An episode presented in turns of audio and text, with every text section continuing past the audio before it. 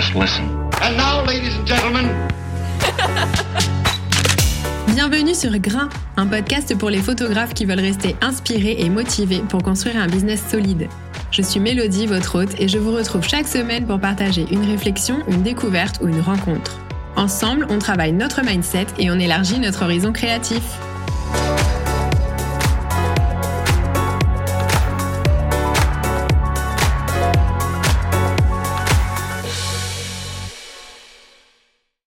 Hello à toutes et à tous et bienvenue dans l'épisode numéro 9 de Grain, un épisode dans lequel on va parler de l'expérience client. Qu'est-ce que c'est exactement? À quel moment démarre-t-elle et à quel moment se termine-t-elle? Que mettre en place pour garantir un service 5 étoiles à nos clients et pourquoi c'est important d'y consacrer de l'énergie? Je vous partage mon avis sur la question dans cet épisode. Souvent, quand on démarre son activité, on se concentre d'abord sur notre visibilité et sur nos offres. Et c'est normal parce qu'on construit tout depuis le début, mais du coup, l'expérience client a tendance à passer en dernier dans nos préoccupations. Ça a été mon cas quand j'ai lancé mon activité. Je créais beaucoup de contenu pour mes réseaux sociaux et pour mon portfolio, je communiquais énormément sur mes offres, mais quand j'entrais dans une relation client, le professionnalisme n'était pas toujours au rendez-vous. Je vous le dis en toute euh, transparence parce que bah, je pense qu'il faut jamais oublier d'où on vient. Euh, comme beaucoup de gens, j'ai commencé en n'accordant aucune énergie à l'expérience client, à l'expérience donc que j'offrais à mes clients, et je me contentais d'échanges de mails assez peu professionnels, en tout cas si on compare avec aujourd'hui, et de prestations dans lesquelles je mettais le strict nécessaire et rien d'autre. Avec le temps, sans forcément vraiment conscientiser le sujet de l'expérience client en lui-même, j'ai quand même commencé à vouloir développer une approche plus professionnelle. Donc j'écrivais des mails plus carrés, je faisais des lignes de questions pour bien cerner les besoins de mes clients, je faisais des documents administratifs plus léchés, etc. Et c'était une bonne chose, hein, clairement, mais j'ai travaillé tout ce pan de mon business sans du tout m'attaquer à l'approche humaine en même temps. Et du coup, le résultat, c'est que mes clients obtenaient une prestation très carrée, très professionnelle, mais que ça manquait quand même un peu d'humain. Et quand j'ai enfin conscientisé cette idée de l'expérience client dans sa globalité, j'ai compris qu'il me manquait le côté humain, donc le fait d'injecter ma personnalité dans mon travail et l'empathie qui fait quand même bien la différence quand on échange avec son client et qui, contrairement à ce que je croyais, n'empêche pas du tout d'être professionnel en parallèle. Aujourd'hui, je pense que j'ai un affect assez marqué avec mes clients, donc c'est pas mes amis, mais je me soucie vraiment d'eux et de leur bonheur. C'est important pour moi, j'ai envie de leur donner le meilleur de mon travail. Et en parallèle, j'ai défini un cadre suffisamment professionnel à tous mes échanges pour que cet affect n'empiète jamais sur les limites de mon travail et que ça n'occasionne du coup aucun débordement. Ça m'a pris des années, mais j'ai trouvé l'équilibre. Alors revenons à la base du sujet. L'expérience client, c'est quoi? Euh, je pense qu'on pourrait le définir comme ça, c'est ce que vont ressentir vos clients avant, pendant et après l'achat de vos services ou de vos prestations. Donc c'est la manière dont ils vont vivre toute l'expérience à vos côtés. Et je dis avant l'achat parce qu'en réalité ça concerne pas seulement les clients qui ont signé chez vous.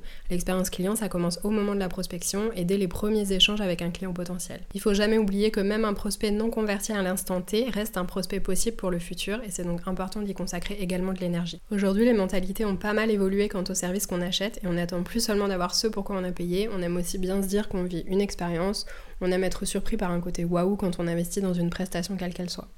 Si je prends l'exemple de la photo de mariage, le service qu'on va vendre, c'est le reportage photo le jour du mariage. Et l'expérience relative à ça, c'est comment nos mariés vont se sentir dans l'espace de notre relation avec eux. Donc ça vaut pour avant le mariage, est-ce qu'ils vont se sentir écoutés, accompagnés, conseillés? Pour le jour de leur mariage, est-ce qu'ils vont être à l'aise, confiants, tranquillisés par votre présence? Et aussi pour après le mariage, est-ce que vous allez leur garantir une visibilité sur votre travail, une procédure d'accès aux photos qui sera facilitée ou une disponibilité en cas de problème quelconque? C'est tout ça qui va constituer leur expérience client et c'est 100% drivé par l'énergie et la volonté que vous allez décider d'y mettre. Il y a différents niveaux d'expérience client. Le pire, le niveau 0, serait évidemment de ne pas respecter les engagements qui sont liés à votre prestation. Bon, ça c'est quand même assez rare. Ensuite, il y a le niveau basique, c'est celui de répondre à vos engagements mais sans y mettre d'énergie supplémentaire. Donc ça requiert quand même un minimum de répondre aux questions, de fournir un service de qualité et de mener des échanges qui sont agréables. Et après, il y a le niveau au-dessus. Et là, ça devient intéressant, c'est quand on dédie davantage de temps et d'énergie à nos clients, qu'on les encadre, qu'on leur prépare des petites attentions et qu'on leur facilite la vie. Tout ça, c'est au-delà des obligations, entre guillemets, de notre prestation initiale, mais je trouve que ça fait une vraie différence dans l'expérience que vous offrez à vos clients. Je repars sur l'exemple de la photographie de mariage. Aujourd'hui, pour mes clients, je suis le process suivant, donc je vais vous le détailler. En premier, je réponds à leurs demandes avec un mail personnalisé qui décrit ma façon de travailler et je leur communique mes tarifs en même temps. Comme ça, normalement, ils ont d'emblée toutes les informations dont ils ont besoin. Ils n'ont pas besoin de me réécrire derrière pour préciser des choses. Et si jamais ils ont contacté d'autres photographes euh, pour comparer, bah, comme ça ils ont tous les éléments pour le faire. Néanmoins, ça peut arriver qu'ils aient des questions supplémentaires, auquel cas, bah, évidemment, je reste joignable et réactive et j'essaie toujours de répondre assez vite. Ensuite, je me rends toujours disponible pour une rencontre en physique ou par visio, et j'insiste sur le fait que ces étapes-là ne me font gagner aucun argent, parce que rien ne me dit qu'à l'issue de nos échanges, le couple me choisira. Mais c'est du temps personnel que je choisis d'investir dans leur expérience client, parce que ça me semble 100% nécessaire pour qu'ils fassent le bon choix, parce qu'une journée de mariage, bah, c'est précieux, il faut pas qu'ils se trompent sur les prestataires auxquels ils vont faire confiance, donc il faut vraiment que le feeling soit évident. Si on a bien matché, je renvoie un devis et un contrat et les deux sont hyper hyper détaillés pour garantir une sécurité à mes clients. Et là pareil, je reste disponible pour échanger, pour répondre aux questions, etc. à tout moment.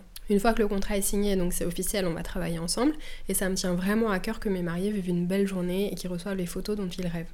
Du coup, pour m'assurer de ça, j'ai rédigé un guide que je leur envoie et qui fait quand même euh, pas loin de 40 pages, je crois, avec tous les conseils que j'ai réunis au fil de mes mariages pour maximiser leur temps et leur journée, pour que tout soit fluide et que les photos soient facilitées parce qu'on se parle quand même de leurs souvenirs, donc c'est hyper précieux. Et là encore, c'est beaucoup de temps que j'ai passé sur une tâche qui me rapporte aucun argent, mais je trouve que c'est une belle valeur ajoutée pour eux, et du moment qu'ils sont contents, bah moi je suis contente. Après ça, sauf en cas de signature euh, vraiment last minute, il y a généralement quelques mois qui se passent pendant lesquels je reste 100% disponible pour mes couples. Alors il y en a certains qui vont jamais m'écrire, mais il y en a d'autres qui vont m'écrire euh, peut-être tous les mois pour me demander des conseils ou mon avis, et je réponds toujours évidemment. Je suis toujours disponible aussi parce que j'aime être impliquée dans leur organisation et les conseiller. Je considère que ça fait partie du service que j'offre. Parce que oui, je fais des photos, mais je considère aussi que je suis là pour les accompagner et pour les rassurer. Et encore une fois, ça m'apporte pas plus d'argent de faire ça, mais ça me coûte rien, bon, sauf du temps, que j'ai délibérément choisi d'investir dans leur expérience parce qu'un mariage, encore une fois, c'est précieux et je veux que tout se passe très bien pour eux. Le jour du mariage, bon, ça va sans dire, je fais mon travail de photo reportage, mais j'y mets aussi beaucoup de mon énergie. Je suis pas juste là à prendre des photos, je mets du lien dans les échanges, j'aide à l'organisation si c'est nécessaire, je donne des idées. Bref, je m'implique dans la limite de ce que je sens permis du côté de mes clients, l'idée étant toujours de les encadrer au mieux pour qu'ils vivent une journée libre de tout ceci. Je réponds aussi aux demandes de l'entourage. Si on me demande une photo que j'ai pas l'habitude de faire ou si j'aime moyen l'idée, ben, je vais quand même la faire parce que c'est leur souvenir, c'est pas les miens. Et d'ailleurs, petit aparté, je trouve que dans la photo sociale, il faut vraiment euh, se détacher de cette notion d'ego euh, que je vois encore trop souvent chez certains photographes de mariage. Euh, on peut pas se considérer comme un artiste et faire euh, ce qui nous plaît. En fait, on est vraiment là au service des gens, on est au service de leurs souvenirs et il n'y a rien d'autre qui doit compter. Peu de temps après le mariage, donc en général, j'essaye de le faire le lendemain, j'envoie un preview à mes mariés. Donc c'est quelques photos que j'ai récupérées sur ma carte SD pendant que je sauvegardais, que je traite pour qu'ils aient tout de suite quelques images à partager avec leurs proches. Et là encore, rien ne m'oblige à le faire, mais ça leur fait toujours hyper plaisir, donc je prends ce temps-là pour eux. Et vient ensuite le moment de la livraison des photos. Donc là, pas question d'envoyer juste un lien en disant euh, salut, voilà vos photos, bonne journée. Je prends le temps de remercier mes couples, de leur redire le plaisir que j'ai eu à travailler avec eux. Je leur explique bien l'accès à la galerie parce que j'en donne deux différents, etc. L'idée étant de clôturer la prestation avec la même chaleur que j'ai ressentie quand ils ont décidé de me faire confiance au tout début. Je vais prendre un tout autre exemple que je vais beaucoup moins détailler parce que c'est pas mon métier, mais quand je vais chez le coiffeur, je vais payer un service, disons, euh, je sais pas, pour un balayage, et je vais obtenir des petites choses qui vont transformer mon expérience client. Donc euh, par exemple quand je vais arriver, je vais avoir un thé ou un café, euh, on va me proposer des magazines à lire pendant que j'attends, euh, on va me faire un massage pendant le shampoing et j'ai la garantie que si jamais la couleur ne me convient pas après le rendez-vous, bah, je pourrai revenir pour que le coiffeur la reprenne sans que ça me coûte de l'argent. Et tout ça c'est aussi un travail autour de l'expérience client. On pourrait se demander, mais c'est quoi l'intérêt de mettre de l'énergie dans cette expérience client? De l'énergie et même parfois de l'argent selon les stratégies qu'on adopte, parce que par exemple, il y a des marques qui vont offrir des goodies. Bon, déjà, de manière évidente, il y a un sujet de satisfaction personnelle. Normalement, ça vous fait plaisir de délivrer une expérience plaisante à vos clients et de les rendre heureux. Mais il faut aussi vous dire que c'est une énorme valeur ajoutée pour vous démarquer parce que finalement, il y a très peu d'indépendants qui misent vraiment sur l'expérience client, qui la développent et qui la soignent ou qui la font évoluer en même temps que leur business. Évidemment, plus la prestation est longue et chère, et plus il faut mettre le paquet sur l'expérience client.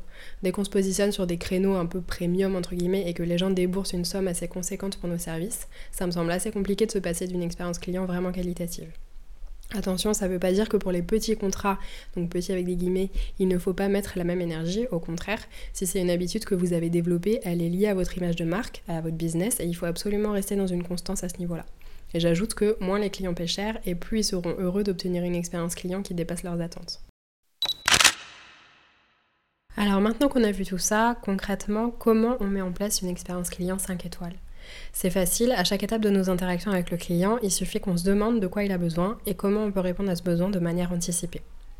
Premièrement, pendant l'onboarding, donc l'étape avant que la mission démarre, pour moi ça passe par se montrer disponible évidemment, donc répondre à ses mails de manière efficace.